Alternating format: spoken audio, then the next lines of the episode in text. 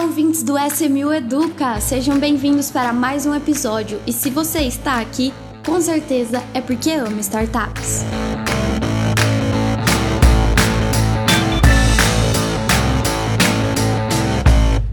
Ouvintes do SMU Educa, estamos aqui para encerrar o nosso ano de 2021 com uma retrospectiva desse último trimestre, né? Então eu convidei aqui para gravar comigo Diego Pérez. Tudo bem, Diego? Fala, Marília. Tamo, o ano tá acabando, hein? Vamos lá. Tá acabando, vamos lá. E Rodrigo Carneiro. Tudo bem, Rodrigo? Olá, Marília, Diego. Tudo bem? É isso aí. Final de ano, vamos fazer um dos últimos com aquela vontade toda. Vamos, vamos encerrar o ano com chave de ouro aí. E para isso, vamos falar das notícias desse trimestre, né? As notícias, obviamente que não todas, porque senão ficaria um episódio muito extenso. Mas é, eu queria saber de vocês. É, quais são as notícias que mais chamaram a atenção de vocês nesse trimestre? Rodrigo, quer começar aí pra gente? Vamos lá. Só fazer um, um adendo aqui, eu tô falando meio, meio mole, assim que eu voltei do dentista, né? Então eu tô enrolando um pouquinho aqui, já sofri bullying aqui de vocês. Se eu puder fazer um adendo fofo. também, né? É, como nós somos startup também, a gente faz os, gravação com os recursos que a gente tem ao nosso alcance, né? E aqui do lado da onde eu estou está acontecendo uma demolição. então assim, eventualmente se vazar um, um barulho aí de marreta, britadeira, é, faz parte aí do pano de fundo da, da nossa estrutura.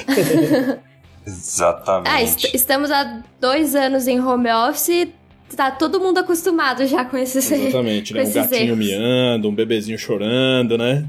Mas nesse ponto a gente se saiu bem, né? Acho que não teve nenhum episódio assim que. Nossa, meu Deus do céu, para pra... não, dá, não vai dar pra gravar porque estamos com alguma. Não. Alguma coisa atrapalhando muito forte. Né? Bater na madeira, né? Vai que, né? Melhor não contar vantagem. É que, é que os deuses da edição eles cortam também, né? Sim. Quando a gente precisa. É. Exatamente, um agradecimento bem, especial aí pros nossos editores.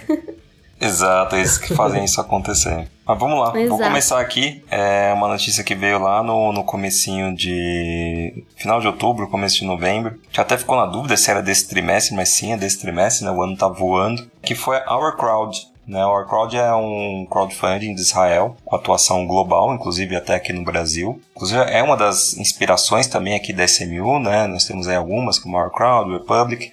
É, a Orkut tem a, a, particularidade também, igual nós, de investir nas ofertas. Né? Então atuam junto com fundos é, e o crowdfunding é, em, em, rodadas, né? lá do controlado aí pelo emblemático John Medved. Inclusive já veio aqui, o Diego já teve a oportunidade de conhecê-lo, foi bem legal. E a Our Crowd, como uma plataforma de crowdfunding, ela recebeu 25 é, milhões de dólares né, de aporte do SoftBank é, o fundo uh, japonês, né, com atuação também global, muito forte aqui também na América Latina, é, através do seu Vision Fund 2, né, então foi uma, uma, acho que primeira que eu tenho conhecimento, né, que a gente saiu de notícia, primeira atuação da, do SoftBank no mercado de crowdfunding, né, o que é uma, uma sinalização muito legal, porque todo mundo olha todas as operações que, que o SoftBank faz, né, então isso, é, isso foi, foi bem legal para a comunidade, né, então um investimento relevante, 25 milhões de dólares, num equity, não, um, uma dívida conversível, e eu gostei como eles chamaram essa operação, né? Eles acabaram nem utilizando muito a palavra de equity crowdfunding ou crowdfunding investimento como é usado no Brasil, mas chamaram de, olha, estamos investindo em online venture capital, né? O venture capital online, assim que o SoftBank acabou chamando essa, esse investimento, essa operação. Achei uma visão bem interessante que meio que tira aquela, aquele muro, né? Constrói uma ponte muito legal entre o crowdfunding e o venture capital, chamando o Act Crowdfunding de online venture capital. E eles disseram que em conjunto, né? Eles querem analisar melhor as tendências de mercado né, de forma global, como eles já fazem. É, e vão, vão ter algum. Eu achei interessante que eles colocaram um foco né, em alguns setores. Então, eles, listaram ali inteligência artificial, como sendo um dos setores que eles vão utilizar esse recurso, computação quântica, que é uma, uma tendência muito forte também. Aí, cada trimestre sai um novo computador aí, que é um. É, acaba quebrando aí, às vezes até criptografias, tá? O mundo de cripto até fica um pouco assustado, né? Quando esses computadores muito fortes começam a, a, querer massificar, né? Pode ser algum tipo de problema para algum, alguns tipos de criptografia. É, mobilidade né, é, urbana, que é algo também que a Sino está muito atenta, já tem ofertas que investiu nisso.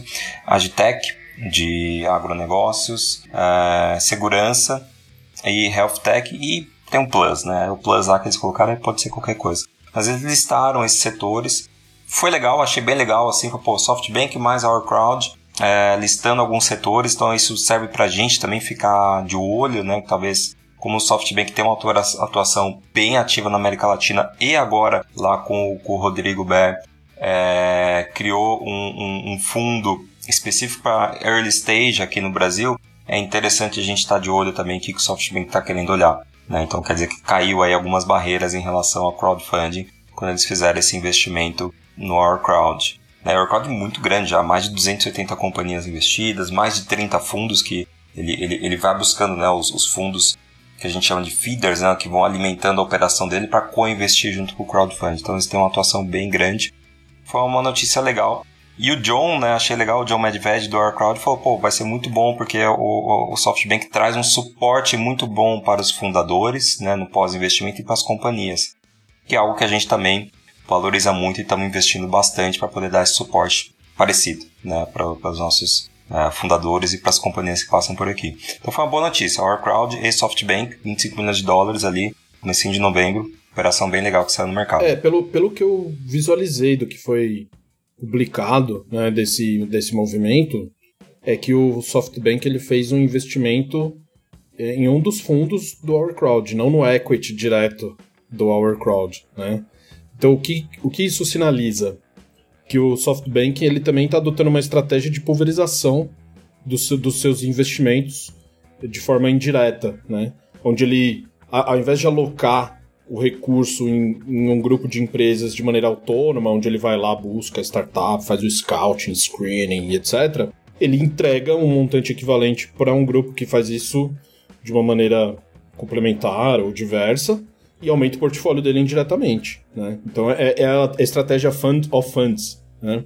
É, então isso sinaliza que pelo menos não o Latin America Fund, né, que foi anunciado é, mais recentemente, né, que nem o Carneiro mencionou, que o Rodrigo Bayer está fazendo a gestão aqui no, na região, não só no Brasil, na América Latina, onde eles estão fazendo investimento direto mesmo, né? Mas pelo menos o SoftBank, o Vision Fund, ou outro fund do, do, do grupo, está adotando essa estratégia de fund of funds, o que é interessante também e que mostra que tem uma capital adicional entrando no mercado via crowdfunding, especialmente as plataformas que fazem de alguma forma gestão de recursos de terceiros para investir na, na mesma rodada que o público investe, entendeu?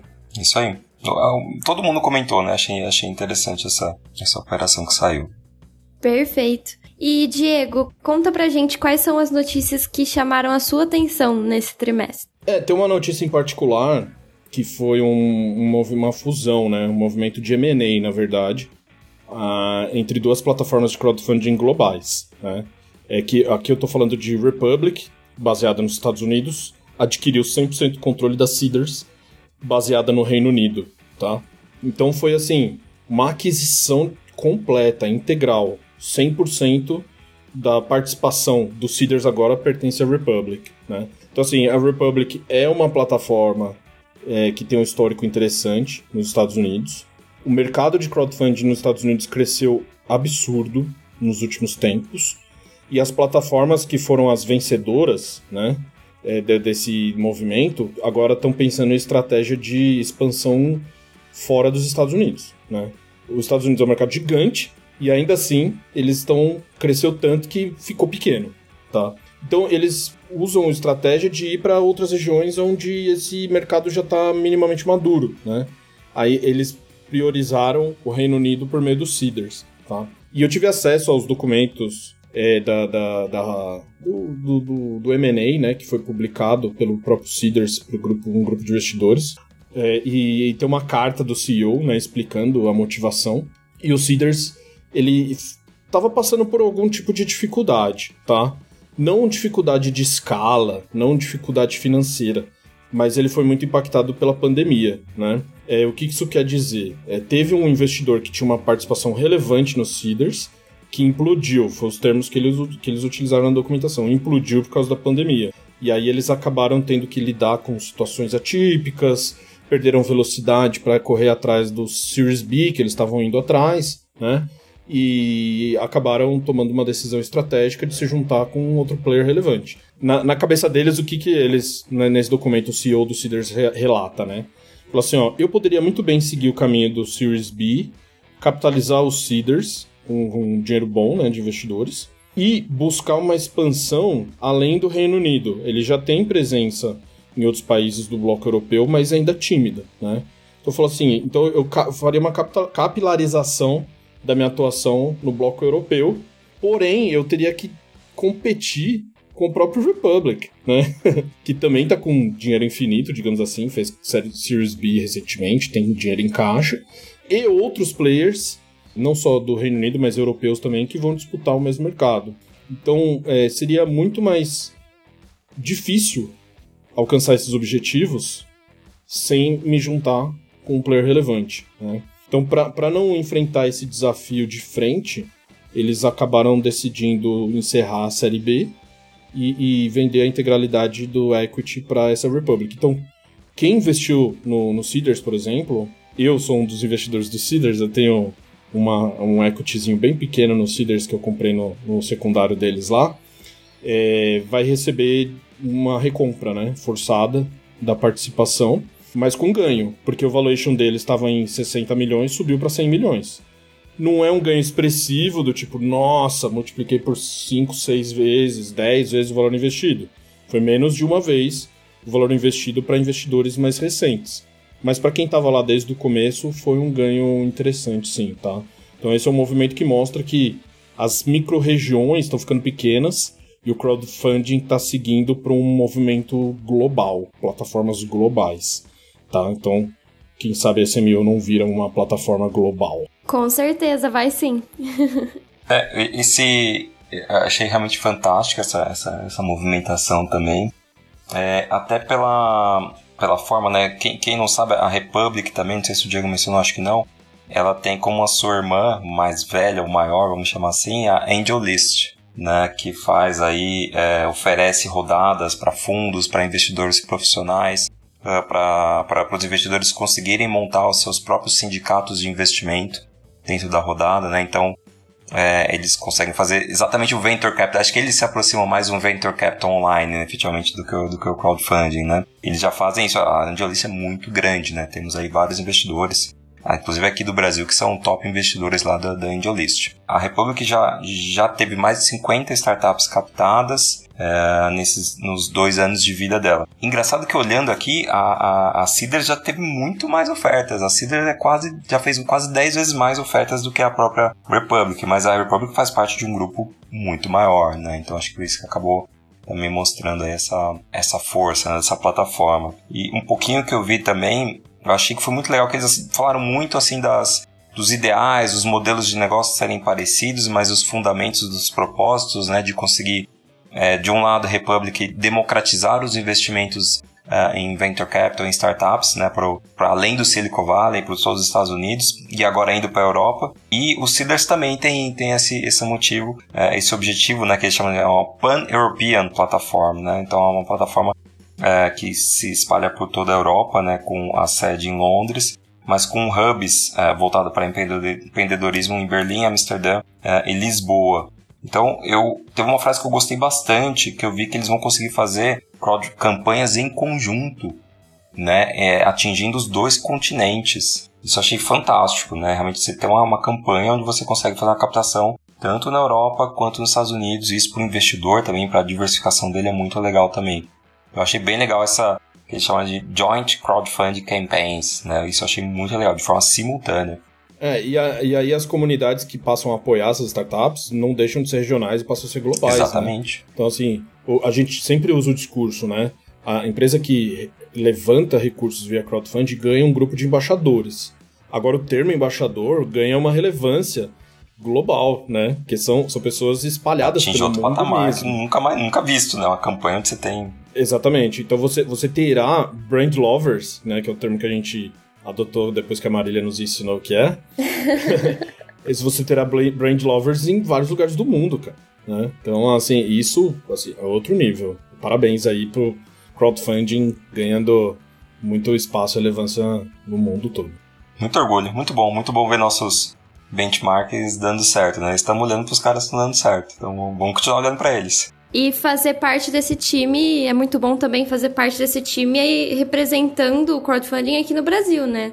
Se, sem dúvida é um marco muito legal para esse MU ser a pioneira aqui e tudo mais. É, não, Bom, eu fiquei olhando o número da Republic, vamos... Marília, só, só para olhando o número da, da Republic, tipo, 50 captações, pô, estamos quase lá. A gente também já estamos em quase 50 captações. Né? Exatamente. Né? E, pouco exatamente. mais de dois anos, efetivamente, após a CBM 588, né? Então, é interessante.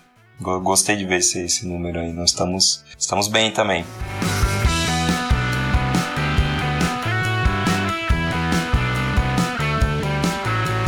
Bom, e agora para a gente finalizar, eu gostaria de convidar vocês para falar um pouquinho de duas startups que estão chamando a atenção de todo mundo aí, não só das pessoas ligadas ao mercado de startups, né, mas como todos os brasileiros no geral, que é o Nubank e a Origem, que por sinal é uma startup do portfólio da SMU. Então, é, vamos, vamos falar um pouquinho delas aí para o pessoal ficar por dentro.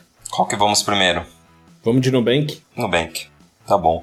Bom, o Nubank claramente copiou a SMU, né, e resolveu fazer um crowdfunding com a sua base, assim, ponto. É isso, copiaram a gente. Nota de rodapé, né? Nota, Nota de rodapé. De rodapé. Nubank falou, ah, é, vou fazer um crowdfunding só para minha base, né? É, brincadeiras à parte, mas eu, eu, gostei muito do modelo que eles fizeram, né, para quem não sabe.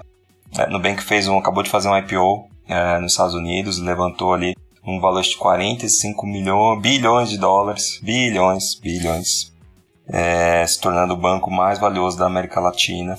É, sua ação saiu a 9 dólares, é, o teto do, do, do, da precificação que tinha ali hoje, né, dia 14 de dezembro, né, quando esse podcast está sendo gravado, né, vai pro ar aí semana que vem um pouquinho depois, mas a ação está mais do que 9, está em 9,37 nesse exato momento. Então, é, ele, o, o Nubank depois, para fazer esse, esse, essa captação, eles fizeram também uma coisa muito legal, que foi é, abrir, né, eles deram é, praticamente ações, né, que são os BDRs, os, os, papéis que representam as ações. Então, como foi feito o IPO lá nos Estados Unidos, eles deram oportunidade para os seus nos, no cliente se tornarem nos sócios. Né? Então, dentro da base deles, eles doaram né, esse 1 BDR, que eu aprendi aqui com o Diego, é, representa um sexto da ação para os seus é, clientes que se cadastrassem lá e falar eu quero né, o meu, meu, meu BDR e deram a oportunidade de quem quisesse ainda comprar um pouco mais. Né? Então isso eu achei muito legal. Então eles conseguiram dessa forma trazer, olha, olha que incrível, mais de 7 milhões de clientes é, se tornarem investidores através desses BDRs. Né? Um total de eles têm ali uma base, pelo que eu vi aqui na rodada no material deles, de 48 milhões de clientes. Eles conseguiram ali mais de 7 milhões de clientes entrando. Só para vocês terem uma noção, a B3 tem cadastrada hoje lá CPFs 4 milhões de CPFs. Então eles conseguiram trazer antes do Nubank, eles conseguiram trazer outros 7. Lógico que tem uma sobreposição ali, a gente vai saber depois.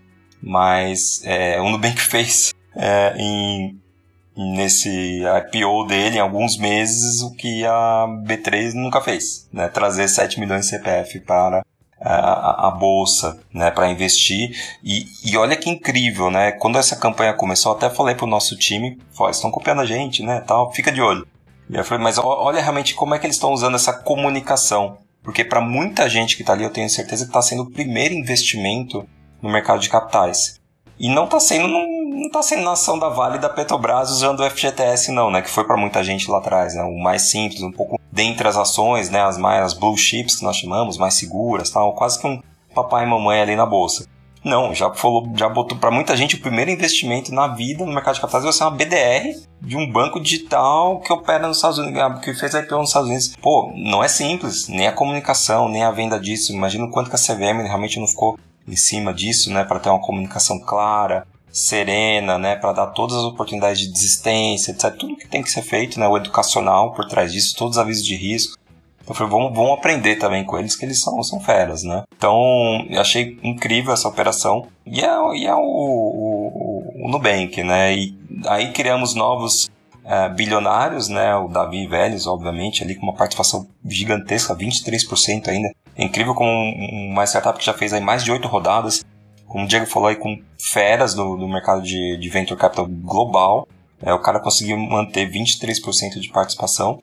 Nós temos aí a Cris Junqueira, aí sim brasileira, é, mulher, 39 anos, na lista da Forbes como uma das mães, né, é, a, uma das bilionárias aí brasileira. É, a segunda, né, a outra é só a Luísa Trajano. Então eu achei incrível, realmente, parabéns, né, a todo o time, especialmente para Cris. Realmente o que ela conseguiu construir é, junto com o Davi e toda a história dela é, é incrível, invejável e uma, é, uma inspiração para todos nós. É, o que eu, o que eu posso dizer, principalmente para os nossos seguidores e ouvintes que são amistosos ao mundo cripto, é que o Nubank fez uma espécie de airdrop, né? Porque o airdrop no mundo cripto, o que, que é? Você lança uma nova moeda digital, um novo token, um, qualquer novo ativo digital, e você distribui gratuitamente, né? Para a comunidade no seu entorno, para que elas passem a utilizar aquilo e depois pegarem gosto pelo negócio e continuarem investindo, adquirindo ou comprando aqueles tokens ou ativos digitais, né? O famoso airdrop. Caiu do céu. Airdrop. É, é literalmente isso. E aí o Nubank utilizou uma estratégia similar, né? Mas na minha visão, por que, que eles fizeram isso, tá? Minha visão, Diego Pérez. É, para você começar a investir na bolsa, você tem que passar por um processo burocrático, né? Que primeiro você tem que ter uma conta numa corretora, depois você precisa fazer uma espécie de questionário, responder um questionário para essa corretora identificar o seu perfil de investimento, para depois você fazer um pedido de cadastro na B3 e para depois você receber a sua conta de custódia onde os ativos que você vai comprar estarão disponíveis, né? Tudo isso, assim, eles fizeram de uma maneira praticamente invisível. Porque eu passei pela experiência no sócio, né? Eu sou um Nubanker e agora eu sou um no sócio também, né? O Nubank, ele comprou uma corretora, que era, era a Easy Invest, que virou a Nu Invest, né? E quem já tinha conta lá na, no, na Easy Invest, né, que é a Nu Invest agora, já estava habilitado. Quem não tinha, ele fez o processo de habilitação no, no, prazo anterior ao IPO, né, por meio do aplicativo. Então, você abriu o aplicativo do Nubank, aparecia lá em cima, programa no sócio, já em destaque. Você clicava lá, era um negócio assim, muito simples, tá? Menos de 5 minutos eu preenchi tudo que tinha que preencher e depois recebi a informação por e-mail. Parabéns, você está elegível para se tornar um sócio. E no dia que foi lançado, eu recebi um e-mail ó, confirmando a sua participação, está aqui o seu BDR, né? Que o BDR nada mais é do que um é, é Brazilian Depositary Receipt, que significa em inglês, que a tradução é certificado de depósito é, brasileiro, né? Então, assim, o que, que é isso? É, a, alguma entidade brasileira vai comprar uma quantidade de ações nos Estados Unidos e, e vai, vai informar para a Bolsa Brasileira que as ações existem, né? E que sem quem quiser comprar por ela não precisa estar cadastrado na Bolsa de Nova York ela compra aqui pela bolsa brasileira. Ou seja, toda a complexidade do mercado financeiro, que até então, o mercado de capitais no caso, estava restrita a grandes investidores, a investidores profissionais, a gestores de fortunas, etc. O, o Nubank conseguiu traduzir isso em experiência do usuário, assim, sabe? De uma forma simples, rápida e que você, por meio de dois, três cliques, se tornou um investidor da Bolsa de Valores do Brasil. Então, Parabéns pro Nubank. Parabéns. É por isso que eu falo que foi um tipo um crowdfunding, porque é, é, nós falamos que nós queremos é, levar o investimento em venture capital para muito mais pessoas, né? Para você investir em empresas inovadoras como os profissionais fazem. É, é exatamente isso que aconteceu. Né? Eles estão investindo em empresas inovadoras como os profissionais, de uma forma simplificada. O Diego acabou de listar aqui que foi um processo com uma experiência do usuário muito boa. Né? Então, fizeram algo mesmo propósito, vamos chamar assim. É, o Nubank é referência para muita coisa aqui no Brasil, né? Eles vêm se destacando já tem alguns anos, mas o, a virada mesmo não tem muito tempo, né? E eu, como uma pessoa de comunicação, posso falar, para comunicação, realmente a comunicação deles é de tirar o chapéu, assim, é, é de, de se aprender. A gente tem muito a aprender com, com o pessoal do, do Nubank. Bom, mas agora, pra gente finalizar, vamos falar da origem, né? Ah, com certeza. Quais são as novidades da origem? é, o que eu posso falar aqui, né? A, a origem é uma das empresas do portfólio da SMU, né? Então a gente tem muito orgulho de ver as empresas que a gente acreditou, né? lá atrás, é, alcançando seus objetivos em tão pouco tempo, né? Em resumo, né, mini sinopse do que é a Origem, né? É, a Origem é uma empresa que fabrica é, motos elétricas, né? Então ela está muito conectada com essa nova realidade né, da, da, da, da, energia eficiente, do consumo consciente também, né? E, e da disponibilidade de um, de um, trans, meio de transporte que não polui, ou polui muito menos do que um, um meio tradicional, né? 100% nacional, né? Ou seja, tecnologia brasileira, design brasileiro, equipe brasileira, alguns componentes importados, é lógico, né? A gente vive no mundo global, não tem como. Mas assim, 99% é do, do projeto brasileiro, tá? É, e a gente, quando a gente investiu junto com a nossa comunidade na origem, ela ainda estava com a moto pendente de aprovação no Denatran, ou seja, não tinha nenhuma moto emplacada ainda. Ela tinha poucos modelos fabricados e poucos contratos é, em desenvolvimento. Se não me engano, ela tinha um contrato só de um formato de POC, né? Que é quando você fecha um contrato sem ganhar nada em troca ou ganhando muito, muito pouco para testar a viabilidade do produto, né? E co-investimos junto com a Cotidiano, que é a aceleradora de Brasília, que é onde fica a sede da Origem em Brasília. Né? Então fizemos uma rodada em colaboração.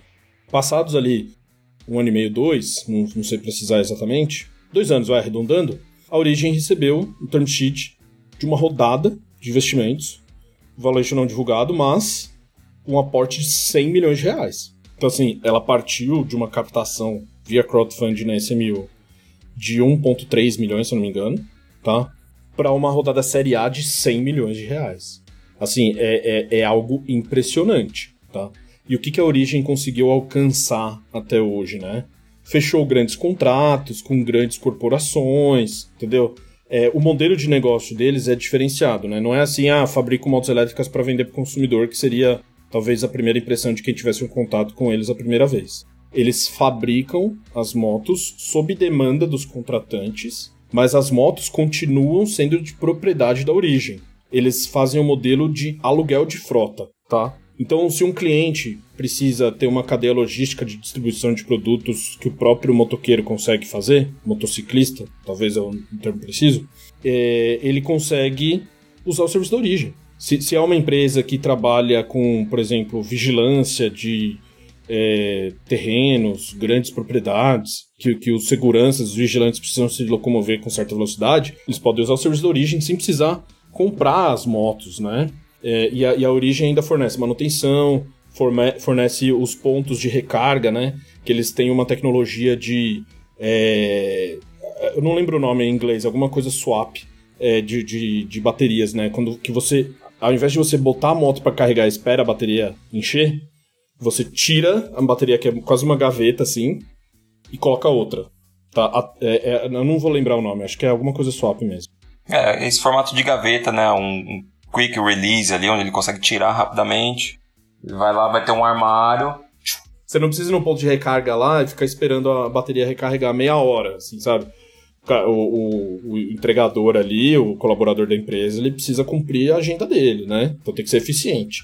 Então aí, aí eles, eles receberam um term sheet, né? É, quem, quem liderou essa captação foi a Atmos Capital, né? Que é uma gestora financeira aí brasileira, né, de, que está apostando nesse mercado de tecnologia e inovação. É, mas também tiveram outros investidores, né? Teve a Visagio, teve a Bain Capital e a B-Cap, né? que são, são investidores aí de mercado de inovação e tecnologia. Mas o curioso é que os investidores da SMU, eles por, contratualmente vão poder participar dessa rodada, tá? Para que eles possam é, acionar o mecanismo antidiluição, que chama, né? Ou seja, quando entram novos investidores, a empresa tem que emitir novas ações. Se ela emite novas ações, quem já tinha ações dentro da mesma companhia, aquela ação passa a representar menos do percentual total do que é o capital da empresa. Né? Mas esses contratos permitem, essas cláusulas contratuais permitem que você possa investir nos mesmos termos desses novos investidores e que receba ações suficiente para que você não seja diluído com, com, com, a entrada desses novos investidores, tá? E aí você consegue manter a sua participação se assim você quiser.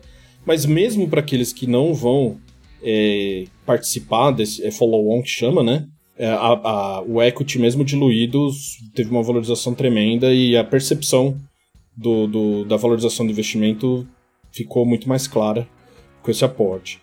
Então, assim, é uma história de sucesso, mas que ainda está em andamento, né?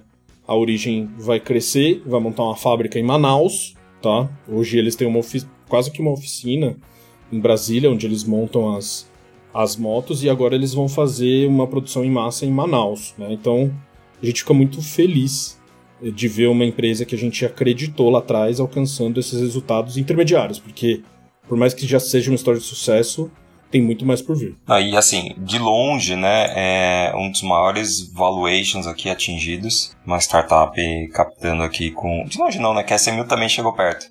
Mas é, é, mas é o maior, né? Eles chegaram realmente no, no maior valuation. É, de uma startup que já passou aqui por a gente. Acho que, acho que, acho que é o maior do crowdfunding do Brasil, hein? Eu acho que é o maior do Brasil, eu acho que é a maior rodada que uma startup pós-crowdfunding levantou no Brasil também. É, ou seja, origem e batendo records. E se é no Brasil, grande chance também de ser da América Latina, né? Que o Brasil é referência para América Latina. Obviamente vai perder ali para a República, com a Cedar já, já, a gente sabe que já tem outros lá, Mons, etc. Já tiveram outras coisas maiores, né? Até unicórnios. Mas está muito próximo disso, né? Já o valuation dele já está mais que o dobro aí dessa, do que essa rodada, né? E ela, essa rodada ela provou muitas coisas para a SMU, né? Essa parceria com a aceleradora, que é algo que a gente bate muito na tecla, provou que investidores profissionais como Venture Capital, que lembra que teve um bridge, né? Antes de um Venture Capital fez um bridge para a origem, que também putz, passou tranquilo com o crowdfunding, não teve nenhuma problema com crowdfunding. Então, gente, quando alguém fala, ah, mas crowdfunding, os fundos, negócio, cara, olha, olha o tamanho das rodadas. A gente tem vários casos onde fundos entraram depois do crowdfunding. No nosso modelo, onde nós temos a questão do sindicato, onde nós somos os líderes, é, onde é tudo muito bem amarrado, não é problema nenhum, muito pelo contrário, tá? Então passou aí por toda do diligence sem absolutamente nenhum apontamento por conta de ter feito um crowdfunding antes, tá? Muito pelo contrário, isso ajudou. Foi um dos primeiros é, casos né, que nós emitimos o SAFE aqui no Brasil, o contrato de Simple Agreement for Future Equity, onde a participação do investidor, né, a quantidade de cotas fica um pouco em aberto, né, tem um mínimo e um, máximo ali, um desconto. Então foi um dos primeiros casos que está sendo testado, o contrato está aí, os investidores tendo seus direitos respeitados, né, com o direito de fazer o antidiluição, que é muito legal.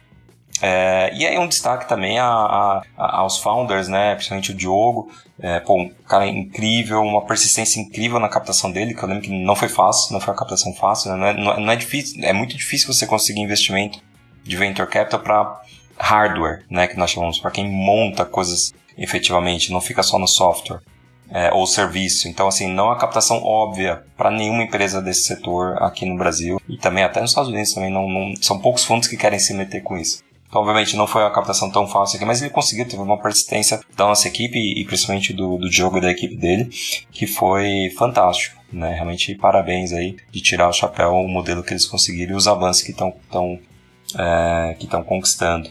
E eu sei que não vai ter é, hoje uma, uma dica SMU, né? Ah, agora vai quando... ter, agora vai ter que ter. quando a gente fala que sobre é, notícia a gente não costuma fazer, já tá longo já. Marília já tá, aqui cortando aqui assim, a tela assim, ó. Mas... Batendo no relógio já. Não, ó, gente, ó, acho que pegando esse modelo aí, Republic, Our Crowd, Origin, né? Que estamos falando de crowdfunding, né? Oportunidade de investimento. Nubank, é, cara, abra sua conta, invista nesse mil que é isso que você vai ter acesso. Né? Você que ainda não, nos escuta aí não tem a, a sua conta aberta. É, você que está tendo a oportunidade de fazer follow-on, faça. Né? Uma segunda oportunidade de investir, né? manter sua posição em quem está dando certo. É uma coisa muito boa você realmente conseguir é, é, investir mais em quem está dando certo. Né? Isso é uma, uma receita aí de, de um bom balanceamento do seu portfólio. Né? Então, rodadas aí que, que estão tendo segunda rodada de captação aqui com a gente, a própria Origem, né? Faça os seus follow-ons anti-diluição, que vale muito a pena, né? E Natal chegando, gente, vamos, vamos ajudar as startups aí. Comprem produtos aí de startups, né? De empresas, babusca, coisas que são mais consumíveis aí, não só da, aqui da SMU, de todas as plataformas, qualquer startup brasileira. Vamos, vamos suportar o pessoal que, que eles merecem.